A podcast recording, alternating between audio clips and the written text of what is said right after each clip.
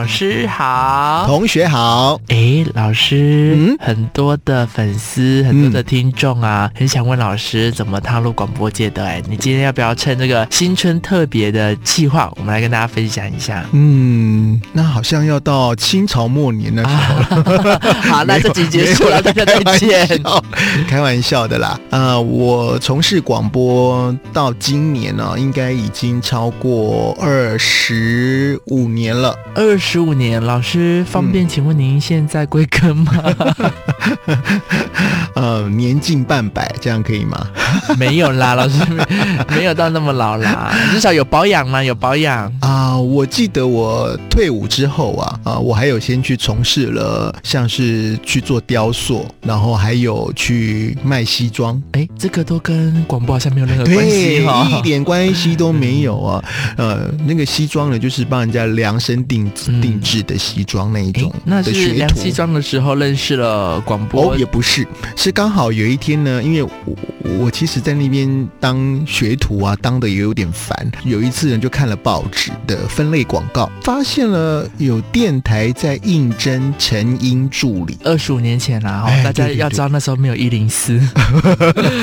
好了，long time ago。嗯，那么我就写了个这个履历表，那就寄到电台去。那没想到没多久哦，电台就通知我要来面试了。那我记得呢，诶，老师他们呃那时候电台很缺人嘛？啊，的确，因为我想说，一般我们在应征上呃都会有需要相关的背景啊。我必须这样讲，因为我不是科班出科班出身的。那刚好这个电台呢，他们是全新的电台，所以呢，所有的职位都需要应征。我应征的也是最基层的成音助理啊，嗯，而且我那时候应征的是大夜班。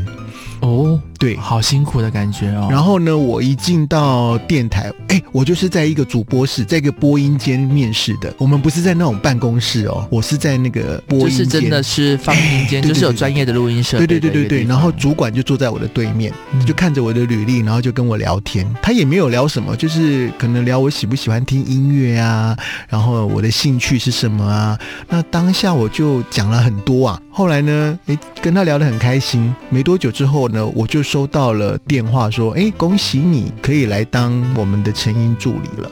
哦，而且那时候是当大夜班，这算是一个敲门砖了。对，而且那时候是当大夜班，就是从晚上十一点到早上的七点钟。哇，当时呢，这个只有这个，我其实有一点点在心里面有有一点小剧场了，因为会想。哎，那是上大夜班呢，我从来没有上过大夜班呢。以往可能差异真的很大。对，但是呢，后来我牙一咬，好吧。那我就来试试看好了。那来上这个大夜班呢，其实要学的东西真的很多，因为就像刚刚讲的，我不是科班出身的嘛，嗯、所以呢，包括从零开始，机器啦，还有音乐的挑选呐，啊，还有这个录音啊、剪辑啊，通通都要从头开始，大概半年的时间吧。我记得我大夜班半年的时间，我们就开始录节目了。所以老师前半年的时间，录节都在学习，还没有正式上线。没有，没有，没有。对，我的 on air 呢，不是说现场 live 哦，是我们的主管允许我们可以在，比如说一些单元啊现身哦，哦，就是在用录音的方式，节目的片段。哎，对，用录音的方式，那我们就也很把握这个难得的机会啊。那有一天呢，我们的主管就跟我们说，啊、呃，就把我们这一些。成音呢，召集起来就说：“哎，接下来给你们每一个人一个一天的节目，但是是放大半夜的。你们有要哎，老师这是实境呃超级名模生死斗的环节吗？对对对，我们是很早期就已经在做超级名模生死斗。他说每个人让你们负责一天，一天一个礼拜有五天嘛，我们就有有有五个人被挑选出来，要制作这个半夜的深夜的节目。我记得那时候好像两三点吧，半夜两三点。”反正也是，而且是录音的，也不是现场的，大概也没有人，没什么人会听啊。那时候压力应该蛮蛮大。对，真的，等于是每个礼拜都一直在做挑选的。那因为我们被挑选的五个人当中呢，啊，就只有我一个男生。然后我们那时候因为五个人嘛，我们就戏称我们是科学小飞侠。你们有组团是吗？对对，我们是科学小飞侠。那因为有四个女生加我一个男生，那我就负责礼拜三的节目录音。我记得。我常常是下完节目，就是我我下班，应该说我下班之后，我继续还留在电台录我的节目。嗯，这一录也是录了好久好久，因为录完节目之后还要让我们的主管审核啊，嗯，那觉得 OK 了，才最后呢，我们的节目就如期的呃正式的昂线了。等于是你老师，你花额外的时间录了又修，录了又修，这样子啦。对对，对嗯、没有错。那。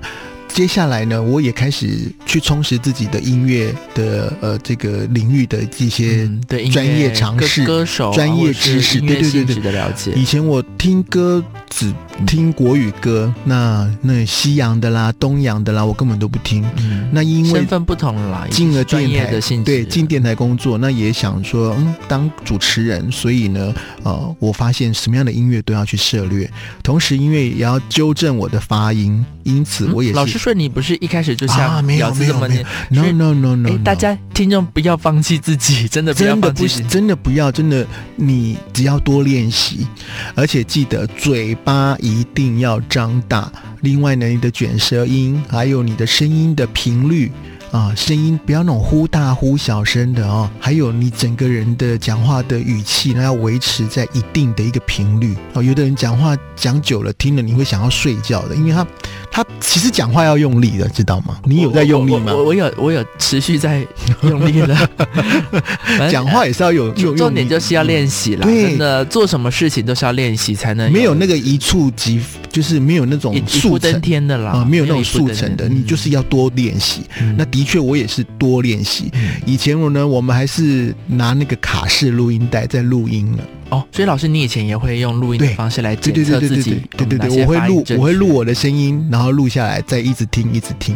那现在我们当然的工具都已经这么先进了，你可以用手机录音啊，录完之后听听看你讲话的方式，你讲话的声音啊，音频啊，还有你的这个咬字，对不对？嗯嗯，所以这个都是非常重要的。听众朋友作为自己检测的方式是，也因为这样，我记得我那时候还念了国语日报啊，因为从 b p m f 啊这个注音符号开始，大概练习了将近三个月有哦，就是三个月这样子基练习自己的基本功，把我的发音咬字把它练习清楚，嗯，练得好。然后慢慢慢慢的就开始把底打深，对对对，就慢慢的开始呃制作节目啦，然后开始也主持节目了。我发现呢，呃，当我们的声音呃慢慢的有特色，那么让大家不讨厌的时候哈，啊，因为有的人的声音呢，你一听会觉得嗯，模糊听呢。嗯，对啊，可是呃，老师这个透过练习也是可以可以的，其实是可以的。如果你觉得你的声音太刺耳了，或者是说讲话含卤蛋，那有可能你的低音太多了哦。这个有关系。你要去调整你的声音，嗯嗯，确实每个人的对啊本身的音色都不同了。对，所以呢，每个人音色是与生俱来的，但是后天你就靠着多练习，然后。咬字，嘴巴张大。嗯，那老师，你有没有什么话想要，就是给我们的听众朋友，可能也有一些想投身于这个广播界的，或是在为自己梦想努力的听众朋友的一些鼓励？我希望我能够把水水教好就好。老师，我身负重任哦。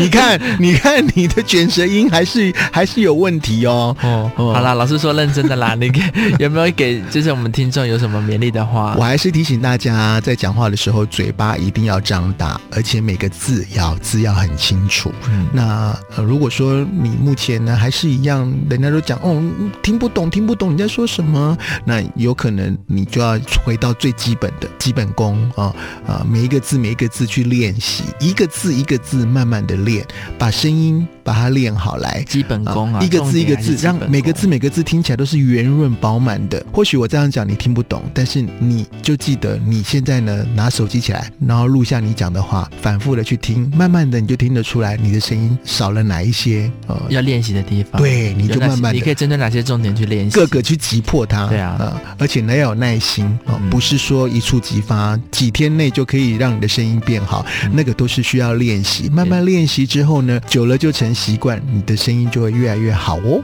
对啊，也谢谢老师把这二十五年来的就是进行这个声音工作上的经验或是一些 pebble 来跟大家分享。嗯、就像老师他一路走来，也不是从一开始就是呃大家称羡的广播主持人，是从大夜班，然后到节目编辑，然后到很多的练习，很多的不断的。我还蛮感谢有这样子的，我还蛮感谢有这样子的一个工作历练，让我能够从最基层开始做起。嗯嗯，那老师你最后就给大家一句勉励。的话啦，一句鼓励大家的话，Never give up，永不放弃。嗯嗯，就是知道自己想要的是什么，然后朝着那个目标去努力，终有一天会获得你想要的果实，一个结果。对，勉励大家就是要好好的努力，让你的声音，如果你想让你的声音让更多人听到的话，其实现在自媒体非常的方便嘛啊，但是切记你一定要让大家听得清楚你在说什么。对啊，不然你呃空有那么好的主题，然后你自己可能有很好的经历或者是很好的东西可以跟大家分享，可是却败在发音这块，真的很可惜。嗯，跟大家一起勉励喽。那今天的穆老师成音班算是呃我的个人特辑嘞，彩蛋专 彩蛋彩蛋，就是我们听众只有在这边才听得到老师的一些 私密分享。啊、嗯哼，那就在这边要告一段落了，谢谢大家，也请大家继续支持我们的频道。穆老师成音班下课，拜拜。